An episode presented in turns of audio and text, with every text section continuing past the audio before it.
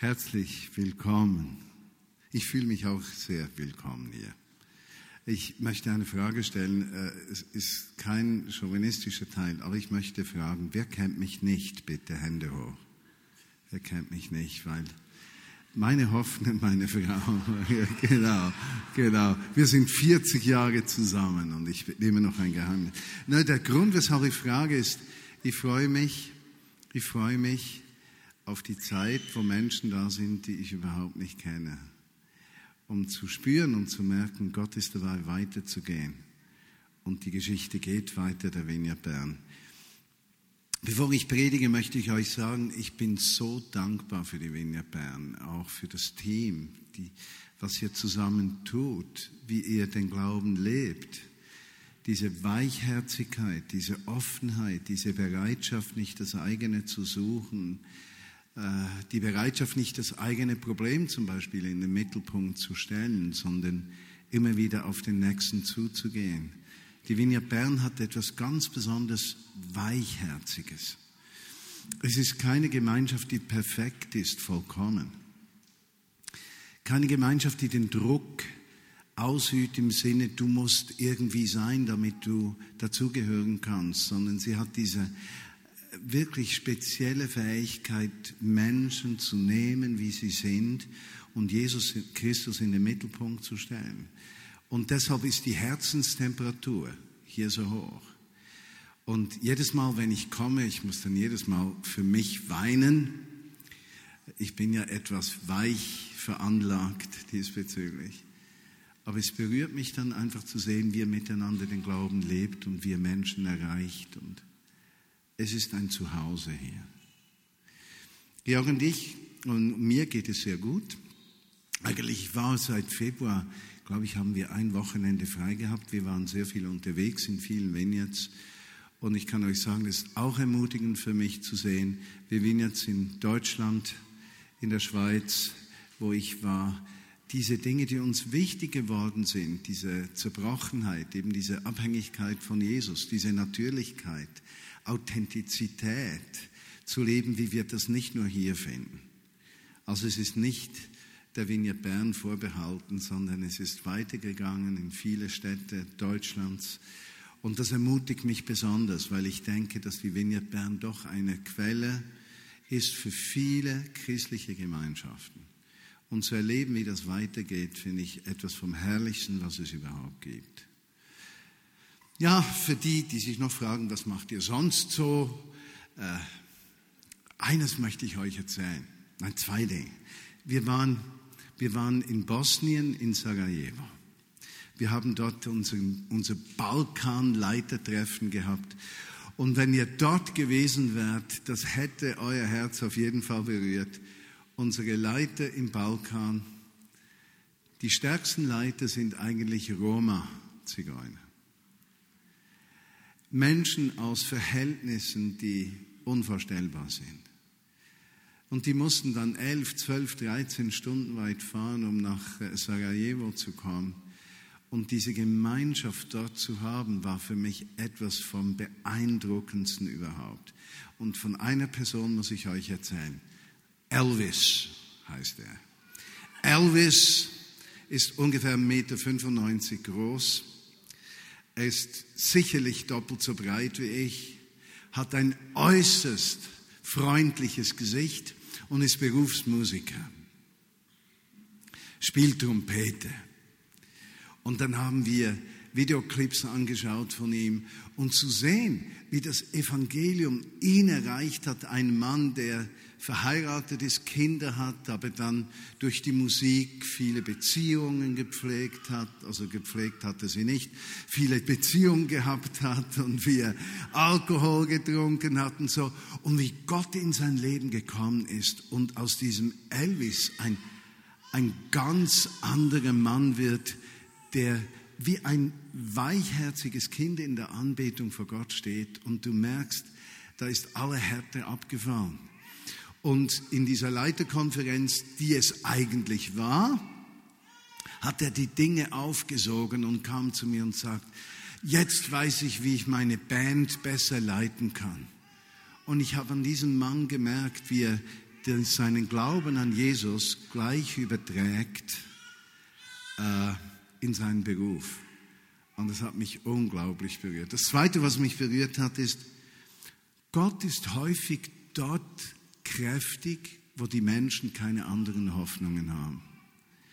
Und es, ist, es war keine große Konferenz, das waren wir 60, 70 Personen.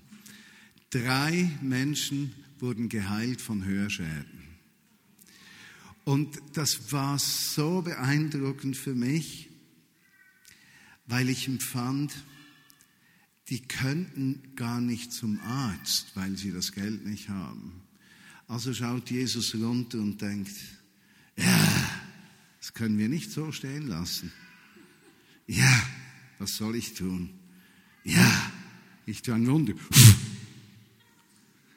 Und die, hey, wir hören. Das war so ermutigend.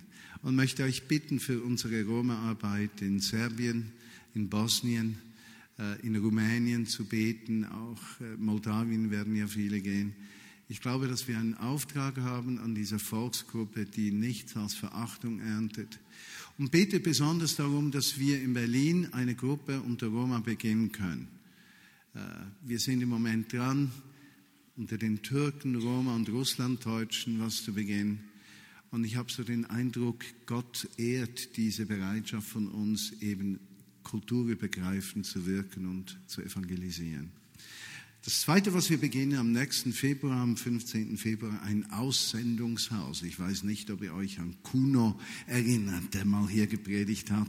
Die haben bei Thun ein Aussendungshaus, ein Jahr Zusammenleben in Gemeinschaft, um zu lernen, das Evangelium zu vermitteln, Gemeinde zu gründen und als Nachfolger von Jesus zu leben. Und das beginnen wir am 15. Februar. Wer sich interessiert, wenn ihr jemanden kennt, für den das gut wäre, könnt ihr am Schluss gerne noch den einen oder anderen Prospekt holen. Okay, aber wir gehen zum Wort Gottes. Äh, aus vor gut 25, äh, 30 Jahren, äh, da habe ich Marius was gesagt, was er tun darf und was er lassen soll. Die Zeiten haben sich geändert. Ich habe mit Marius besprochen, was ich heute verkündigen werde. Und ich bin sehr glücklich, Marius als Leiter zu haben, wenn ich hier bin.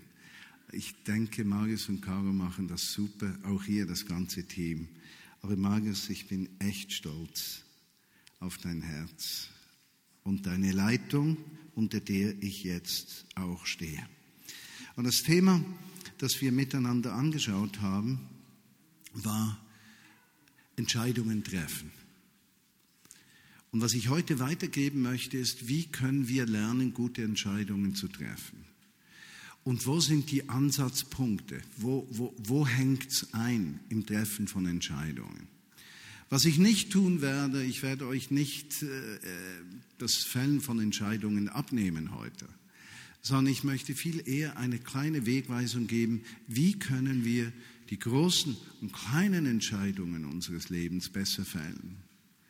Auch nicht anhand eines Rezepts, sondern ich werde über eine Herzenseinstellung sprechen heute. Entscheidungen, die ganz großen für junge Menschen. Ihr kennt die drei Gs, die drei großen Entscheidungen. Glaube, Beruf, Partnerschaft. Eigentlich verrückt, dass Menschen äh, in so jungem Alter so riesige Entscheidungen treffen müssen. Georgi und ich waren 18 und 17 wo wir beschlossen haben, miteinander durchs Leben zu gehen. Und wir sind 40 Jahre miteinander unterwegs. Eigentlich müsste ich viel älter ausschauen.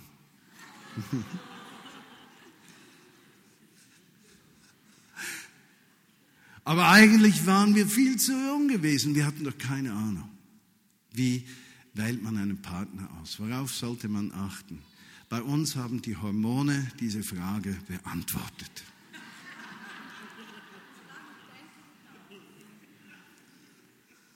Aber es sind große Entscheidungen, berufliche Entscheidungen.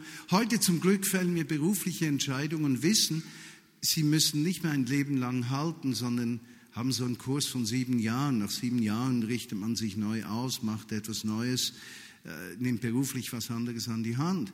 Äh, aber noch vor 20 Jahren hat man einen Beruf fürs Leben gelernt. Und dann beschloss man also mit 18, 19 nach der Schule, welche Lehre, Berufslehre man macht oder was man studieren würde mit 20 nach dem Abitur. Äh, und war dann festgelegt. Und viele Menschen sind dann sehr unglücklich geworden, weil sie gemerkt haben unterwegs, das, wozu ich mich entschieden habe, passt eigentlich gar nicht zu mir. Heute eben der Vorteil, dass wir das auch wechseln können. Der Glaube.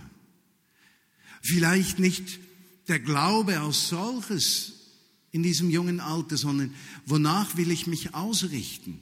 Und zu früheren Zeiten konnten sich Menschen noch besser ausrichten an ihren Eltern, an Vorbildern. Der Fluch der heutigen Zeit ist es, die Vorbilder zerbrechen und die Menschen nicht mehr vor, natürliche Vorbilder haben. Weil man dann sagt, Familie, das Wort, dann ist für viele das Wort Familie kein positives Wort, sondern Schmerz, Einsamkeit, Kampfbahn, Streit, Überleben. Und trotzdem hat der Mensch diesen Hunger, sich auszurichten. Die Chance für den jungen Menschen, wenn du hier bist und als junger Mensch hier bist, kann ich dir sagen, die Entscheidung des Glaubens ist fundamental wichtig, weil sie ein Verhalten in dein Leben hineinbringt, das verlässlich ist für dich und andere Menschen. Für dich selbst und für andere Menschen.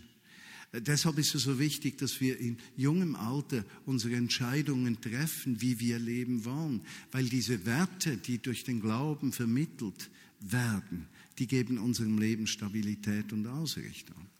Ich würde behaupten, Georgi und ich wären nicht 40 Jahre zusammen ohne Jesus Christus in unserer Mitte. Und wenn ich das sage, meine ich nicht, dass ich eine unmögliche Frau hätte, sondern was ich meine ist, wir sind so unterschiedlich von unserer Art. Auch logisch mit 18 und 17, da bist du neugierig auf das, was dich von anderen Menschen unterscheidet und suchst nicht das Gleichartige. Das Gleichartige suchst du erst in späterem Lebensalter, wenn dir das andere zu anstrengend geworden ist. Aber diese Unterschiedlichkeit nicht nur auszuhalten, sondern miteinander zu wachsen für Georgia und für mich, war die Person und ist die Person von Jesus Christus der, der uns zusammenbringt. Der Glaube gibt unserem Leben Stabilität, Fundament, einen Anker, eine Ausrichtung, Werte. Äh, wenn wir Streit gehabt haben, und das kam recht häufig vor, wobei wir uns in der Häufigkeit nicht immer einig sind. In meiner Gefühlswelt ist es viel mehr, bei Georgia viel weniger. Aber ich erinnere mich noch heute, wenn etwas zwischen uns nicht stimmt, nach einiger Zeit, eine Stunde, manchmal eine halbe Stunde, da merke ich das auch gefühlsmäßig in meinem Herzen, jetzt musst du zu ihr gehen und die Sache in Ordnung bringen. Und es ist ein wahnsinniger Stress, böse zu bleiben. Also ich sage dir, zwei Tage Ablehnung zu produzieren, das ist Stress pur. Woher kommt das? Nun, diese Sensibilisierung durch den Glauben beeinflusst unser Verhalten. Deshalb ist diese Entscheidung so wichtig und deshalb ist es auch wichtig, dass wir nicht bei einer Entscheidung für Jesus Christus stehen bleiben, sondern beginnen, ihm nachzufolgen. Beispiel, ich merke, wenn ich über einige Zeit nicht Bibel lese. Ich merke das und ich sage euch, warum ich es merke. Ich merke, dass ich innerlich nicht mehr so getrost und sicher bin. Es ist, als würde eine gewisse innere Sicherheit in mir abbrechen, die durch das tägliche Lesen des Wortes Gottes aufgebaut wird. Wo ich merke, da kommt Kraft, die nicht von mir kommt, sondern die von außen kommt, die von ihm kommt. Und das bedeutet nicht, dass ich immer alles verstehe, was ich lese. Ich habe nicht mal den Anspruch. Also Menschen, die beanspruchen, alles zu verstehen, die sind etwas dumm. Weil das ist ein brotloser Job. Du wirst nie dorthin kommen. Aber wenn das, was du verstehst, wenn du zulässt, dass es in dein Herz kommt, dann wirkt es Veränderung. Lebensentscheidung. Mittleren Lebensalter. Welches Haus kaufen wir? Brauchen wir einen neuen Wagen? So um die 40 rum. Ach, wir brauchen kein Haus. Doch, wir brauchen ein Haus zwischen 55 oder 50 und 65, das ist jetzt meine Altersgruppe im Besonderen, Da kann ich euch genau sagen, was passiert. Ich habe im Moment zwischen 15 und 20 Männern, die in den letzten drei, vier Jahren auf mich zugekommen sind, alle über 50 mit einer Frage. Einer Frage.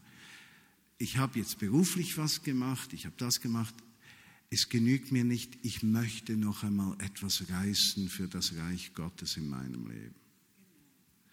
Ich möchte nicht noch zehn Jahre einfach am Arbeitsplatz weiter Geld verdienen und dann Rente haben und keinen Sinn, der mich ausfüllt. Meine Lieben, das ist eine Realität. Eine kommende Leitergeneration ist heute 50 Jahre alt. Das sind Menschen, die haben ihr Leben gelebt und sagen, jetzt, jetzt will ich es nochmal wissen. Und da merke ich, das sind Entscheidungen. Wenn du 60 bist, musst du dir überlegen, willst du jetzt einfach noch so vor dich hin blöterlen? Ja. Bis die Rente kommt. Oder sagst du, nein, mein Leben, ich möchte meinem Leben die Bedeutung geben, dass ich jetzt mit 60 sage, ich stelle mein Leben dir zur Verfügung. Mach du, was du mit mir tun möchtest. Ich möchte noch einmal das Risiko eingehen, nicht alles abgesichert zu haben sondern mich auf dieses Wasser hinaus begeben, wie ein Petrus, der auf Geheiß von Jesus denn aus der Sicherheit des Bootes rausging, um auf dem Wasser zu gehen. Doch zum Text, den ich mit euch anschauen möchte, äh, der beinhaltet, beinhaltet etwas ganz Besonderes. Und zwar in Johannes 6 lesen wir einen für Juden wohl unglaublich schwierigen Text. Und zwar deshalb, weil Jesus einen Vorschlag macht und sein Vorschlag ist, wer nicht von meinem Leib isst und von meinem Blut trinkt, wird keinen Anteil an mir haben. Diese Vorstellung war für die Menschen damals eine massivste Überforderung. Denn ihr religiöses Weltbild hat dieses Denken nicht erlaubt. Blut durfte man nicht genießen. Undenkbar. Und es scheint in diesem Text in Johannes 6, wenn ihr euch dann den mal lest, äh, dass die Menschen vollständig überfordert waren. Und so lesen wir dann im Kapitel 6, Vers 60, als die Jünger das hörten, sagten viele seiner Jünger, das ist harte Lehre. Wer kann sie erfüllen?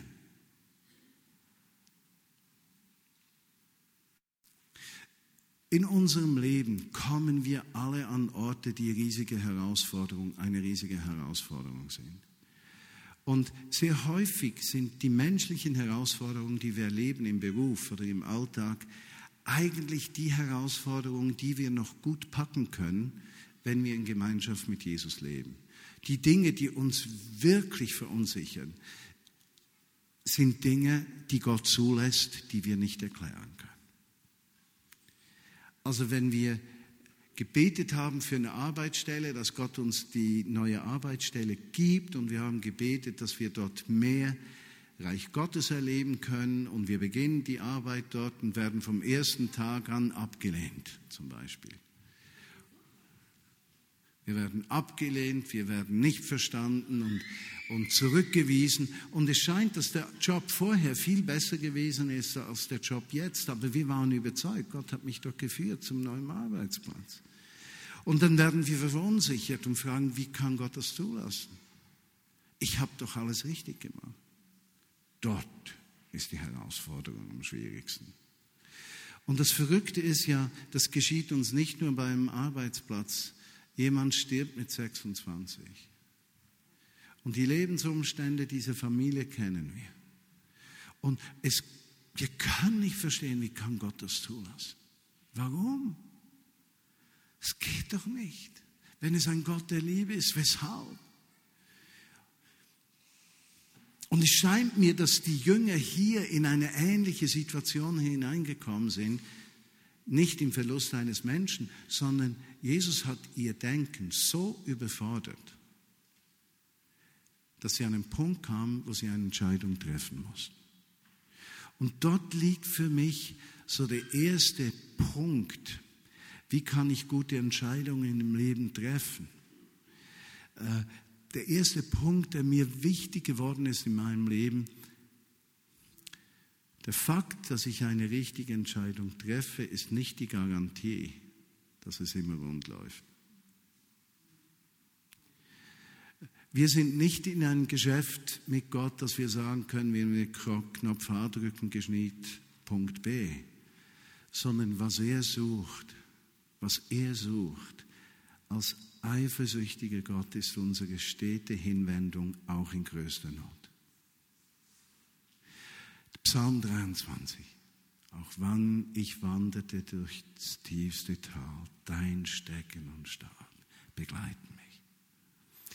Der Punkt menschlicher Herausforderung ist nicht primär, dass es dir besser geht, sondern ist primär, dass du Jesus in deiner Lebenssituation findest und mit ihm durchstehst. Wem wendest du dich zu?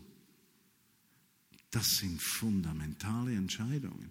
Denn das Schlimme, das geschieht, wenn du so fixiert bist, dass eine richtige Entscheidung immer Gewinn, Wachstum, Positives nach sich zieht, wirst dein Glaube scheußlich scheitern.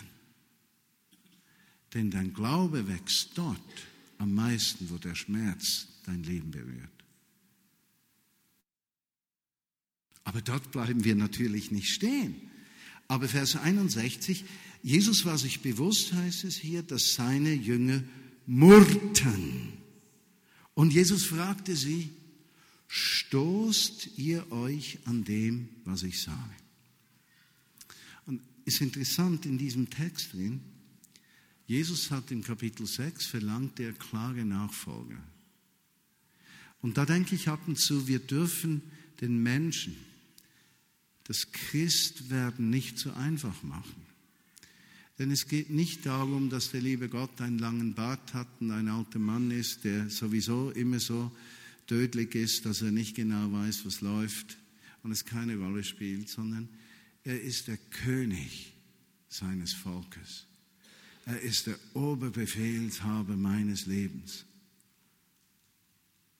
Als die Jünger sich streiten wann sie sterben würde, fährt Jesus Petrus an und sagt, was geht es dich an, wie lange Johannes lebt? An diesen Ort zu kommen in deiner Jesus-Beziehung, wo du dich so geborgen fühlst, dass das Ausgeliefertsein nicht mehr eine Bedrohung ist, sondern ein Segen. Dort ist der Boden für richtige Entscheidungen vorbereitet.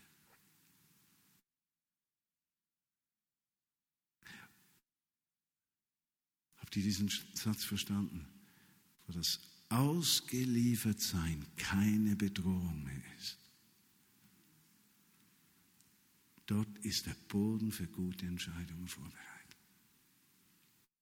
Und das hängt damit zusammen, dass du auch ein Gottesbild zulässt in deinem Leben, das sich freisetzt.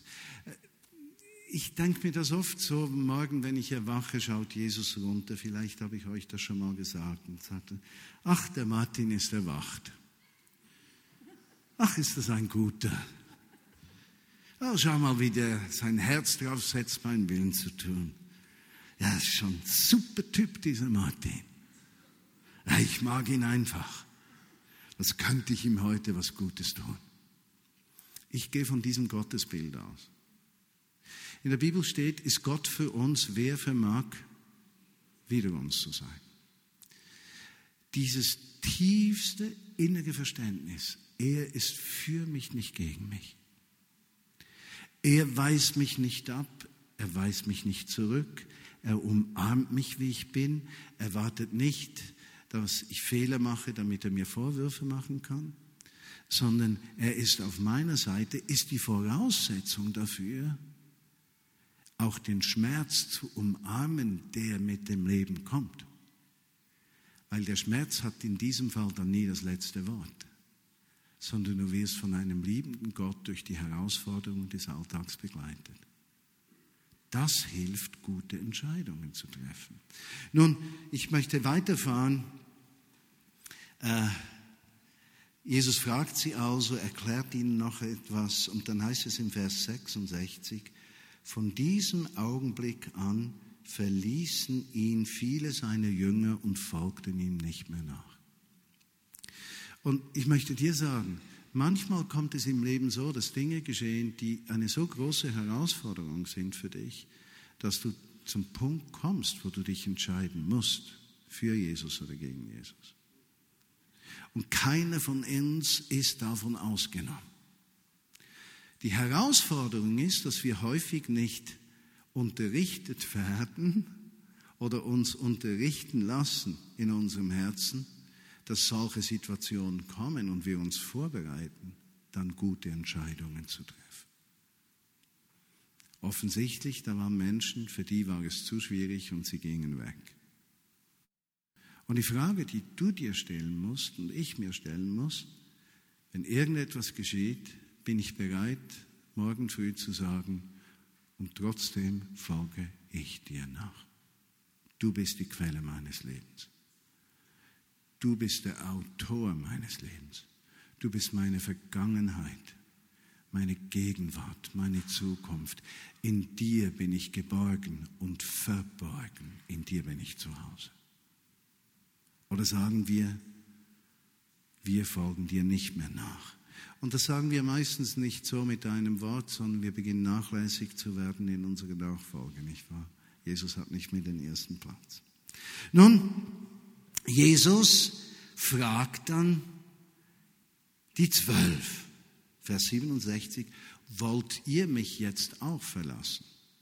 Also im Blick auf die Lebensschwierigkeiten, die wir jetzt gemeinsam haben, dass unsere Botschaft nicht ankommt, ja, oder dass andere Schwierigkeiten noch da sind, wollt ihr zwölf, die ich ausgewählt habe, wollt ihr mich auch verlassen?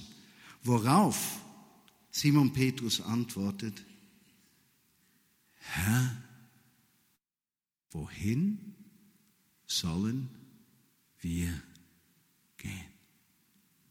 Und das ist der Schlüssel für Entscheidung. Herr, wohin sollen wir gehen? In meinem Leben habe ich eines gemerkt und ich habe gute und schlechte Entscheidungen getroffen. Das Dumme ist, dass ich auch im Nachhinein nicht immer weiß, welches die guten, welches die schlechten waren. Würde mir manchmal wünschen, ich wüsste das genau. Aber trotzdem habe ich eines versucht zu leben und habe es gelernt. Die kompromisslose Bereitschaft, seinen Willen zu tun. Wohin soll ich gehen? Wohin soll ich gehen? Ich kann nirgends anders mehr hingehen als zu Jesus. Er ist mein Rabbi, er ist mein Lehrer, er ist mein König, er ist mein Erlöser, er ist mein Herr, er ist alles für mich. Rabbi Jesus, deine Lehre brauche ich. Genau. Und zu merken, wohin soll ich gehen? Und ich habe gemerkt, alle anderen Dinge haben wir nicht die Anweisung und den Trost und die Hilfe gegeben, die ich brauchte, als dieses Innewerden in der Gegenwart Gottes und zu sagen, Jesus, dein Wille geschehe. Und ich achte auf deine Stimme. Und habe ich sie immer gehört? Ich weiß es nicht. Aber das ist gar nicht der Punkt. Der Punkt ist mein Herz, mein Innerstes, die Weichheit meines Seins, dieser Hunger, seinen Willen zu tun. Und ich bin überzeugt, wenn Gott diesen Hunger sieht, führt er uns, sogar wenn wir es gar nicht wahrnehmen und verstehen intellektuell. So ist für mich das Fällen richtiger Entscheidungen vor allem an eines gebunden, an diese vertraute Jesus-Beziehung und die Bereitschaft, alles, was ich habe, loszulassen. Denn wer das Leben bewahren wird, der wird es verlieren. Und wer es verliert um meinen Willen, meines Willens, wird es gewinnen. Also auf der einen Seite diese Fokussierung auf die Person von Jesus und auf der anderen Seite die Bereitschaft loszulassen. Loslassen heißt haben gut loslassen, Zeit loslassen, Begabung loslassen, manchmal auch Beziehungen loslassen, das ist sehr schmerzhaft aber einfach zu sagen, ich will dort sein, Jesus, wo du mich brauchen möchtest. Und das beantwortet dir dann auch Fragen von Besitz, Ich gönne jeden einen Lamborghini, aber ich habe nicht das Gefühl, ich müsste einen haben. Aber ich stoße mich nicht daran, wenn ein Christ einen Lamborghini hat. Versteht ihr, was ich meine? Jeder muss Verantwortung für sein Leben übernehmen. Ich kann nicht für einen anderen entscheiden. Wohin sollen wir gehen? Und jetzt kommt der zweite Teil des Satzes und mit dem möchte ich dann schließen. Und den will ich anschauen mit euch. Er sagt, du hast Worte ewigen Lebens. Also das Interessante ist, wenn ihr den griechischen Text anschaut, äh, gibt es für Worte eigentlich mehrere Worte, aber zwei herausstechende Worte im Neuen Testament. Das eine ist Logos, das andere ist Rema. Also allgemein, Jesus ist das Logos ja, der Welt, das Wort, das Stehende, die Information, das Unbewegliche, das klare Wort, das klärende Wort, die, die, die inhaltliche Klarheit. Logos. Von Logos kommt ja auch logisch.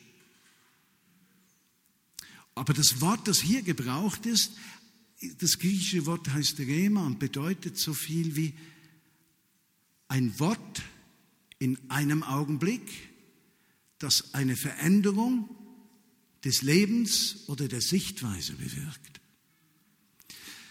Also wenn Petrus hier sagt, du hast Worte, dann meint er, du hast Worte, die mich verändern, die mir neue Sichtweise geben die etwas in meinem Tiefsten bewirken, die meine Haltung verändern.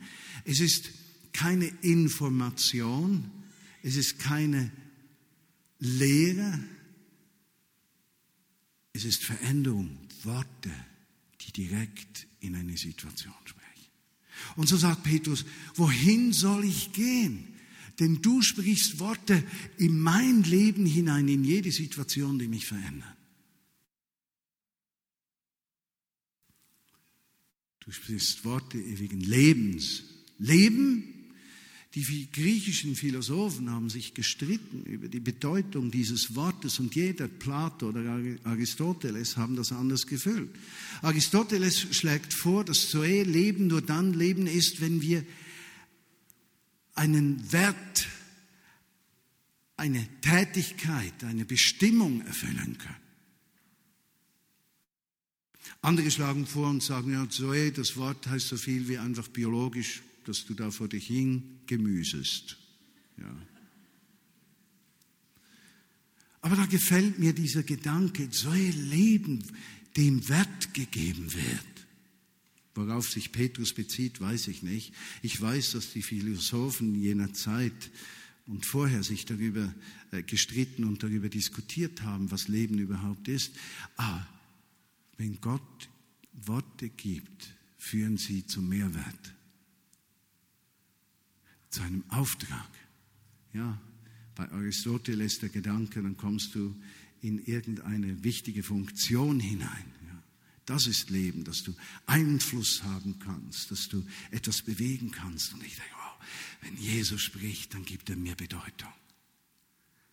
Ich muss meinen Platz nicht selbst erkämpfen, sondern er spricht und gibt und das Schöne beim Wort ewig ist, dass ja ewig nicht ewig ist vom Griechischen her, sondern dass das Wort Äon Zeitalter gebraucht ist. Und da könnten wir uns jetzt sehr lange theologisch unterhalten und zu ganz vielen verschiedenen Ansichten kommen. Ich sage euch die Schönheit dieses Wortes. Wenn wir das Wort Äon als Zeitalter nehmen, und denken, Martin sagt, Jesus, Jesus,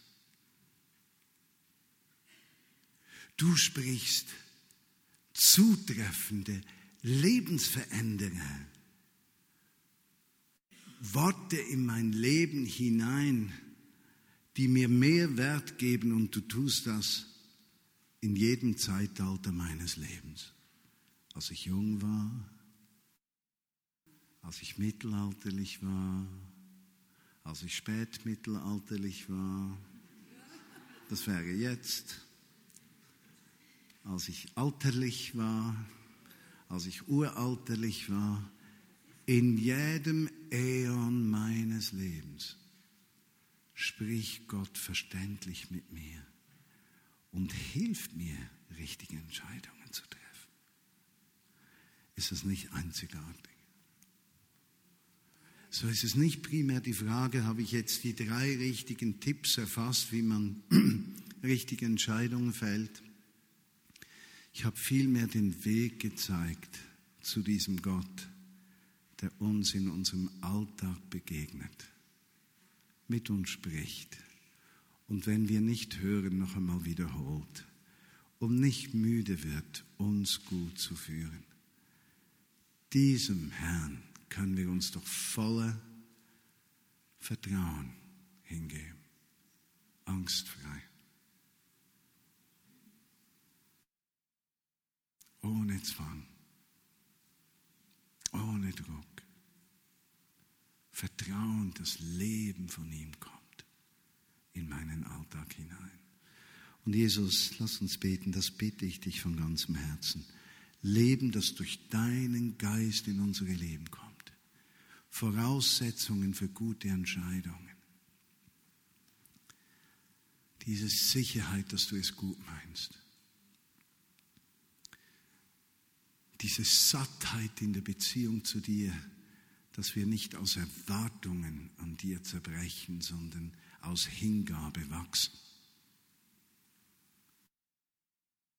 Und ich danke dir für Menschen, die heute Abend hier sind, die ihr Leben dir noch nicht anvertraut haben. Und wenn du hier bist und du bist noch nicht ein Nachfolger von Jesus, Jesus ist noch nicht dein Herr. Vielleicht hast du Vergebung erlebt oder sonst Gottes Eingreifen erlebt, aber du hast noch nicht ihn zum König deines Lebens gemacht. Da möchte ich dir sagen, heute Abend ist für dich eine Chance, diesen Schritt zu tun. Für mich persönlich gibt es nichts, was mich mehr beschäftigt, als dass Menschen zum Glauben kommen. Weil ich weiß, welches Potenzial ausgelöst wird. Und so bitte ich dich, Jesus, sprich du zu diesen Menschen. Fordere du sie heraus. Schenk ihnen diese Freiheit, diesen Schritt zu tun heute Abend. Und schenke ihnen vor allem eines, das offene Herz für deine guten Absichten. Ein Herz, das hören kann. Ein Herz, das sich nicht verstockt. Eine Seele, die vertrauen möchte.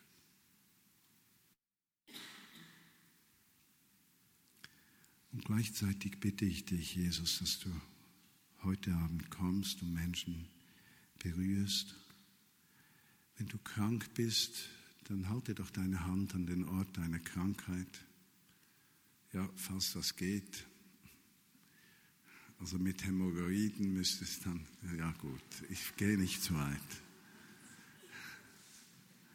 Wenn deine Seele krankt, dann halte deine Hand auf deine Nieren. Heiliger Geist, ich lade dich ein.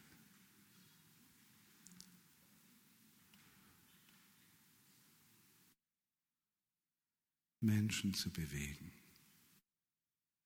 in ihrem innersten Sein zur Ruhe zu kommen in dir. Heiliger Geist, du heilst Menschen in diesem Augenblick. Ich sehe bei jemandem Rückenschmerzen weggehen, auch Knieschmerzen, aber das ist nicht mal so der Punkt. Punkt ist, lass es zu, dass der Geist von Gott dich berührt.